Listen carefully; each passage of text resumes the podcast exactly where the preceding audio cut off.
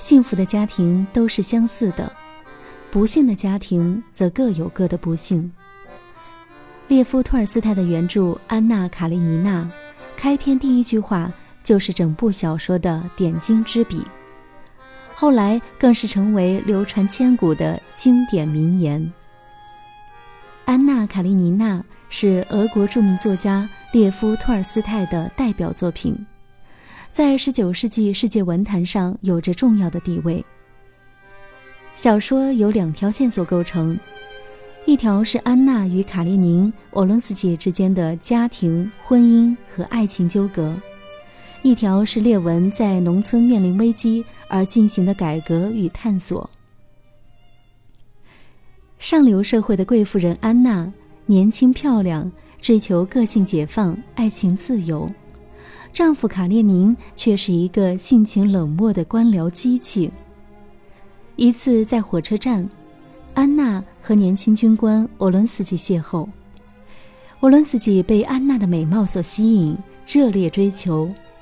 安娜坠入情网，抛夫别子和沃伦斯基同居。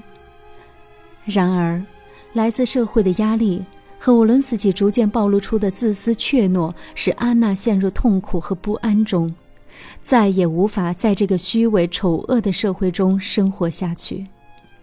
最终。绝望的安娜选择了卧轨自杀。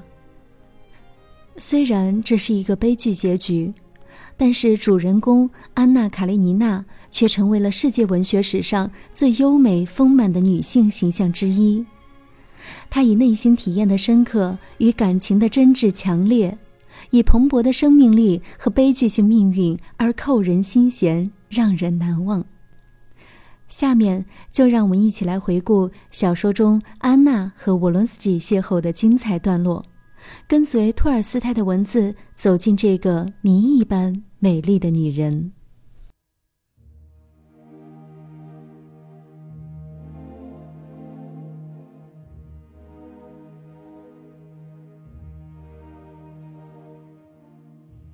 沃伦斯基跟着乘务员向客车走去。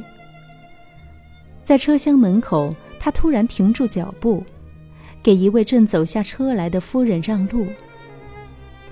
凭着社交界中人的眼力，瞥了一瞥这位夫人的风姿，沃伦斯基就辨别出她是属于上流社会的。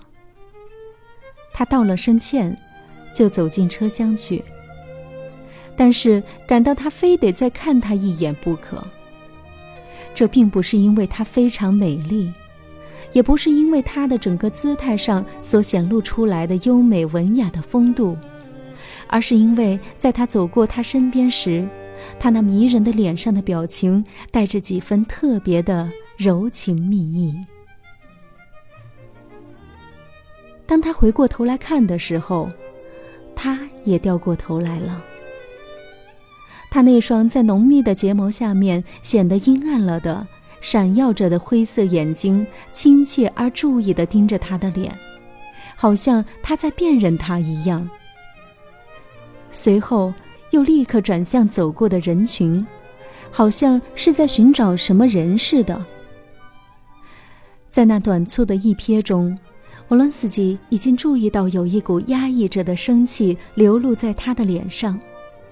在他那亮晶晶的眼睛和把他的朱唇弯曲了的隐隐约约的微笑之间掠过，仿佛有一种过剩的生命力洋溢在他的整个身心，违反他的意志，时而在他的眼睛的闪光里，时而在他的微笑中显现出来。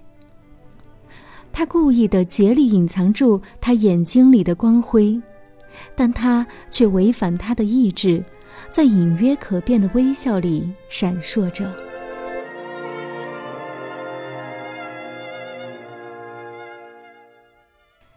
这是托尔斯泰在《安娜·卡列尼娜》中描写安娜与沃伦斯基初次邂逅的段落。